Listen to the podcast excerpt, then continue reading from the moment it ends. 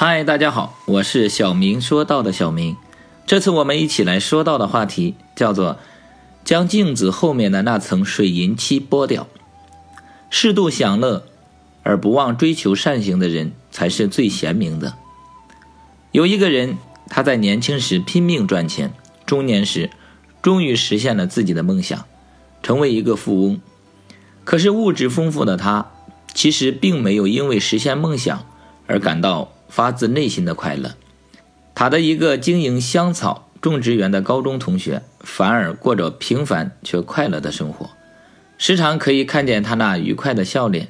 对此，他十分不解。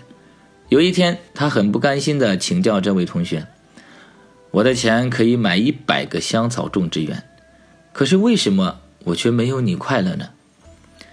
同学指着旁边的窗子问：“从窗外你看到了什么呢？”富翁说：“我看到很多人在逛花园。”同学又问：“那你在镜子前面又看到了什么呢？”富翁看着镜子里憔悴的自己说：“我看到了我自己，哪一个风景辽阔呢？当然，窗子看得远了。”同学微笑了：“就因为你活在镜子的世界里呀。当你试着将镜子后面的那层水银漆剥掉，你就会看到全世界。”拥有富足的物质生活，并不代表就一定很快乐。幸福的真谛不在于拥有，而是分享。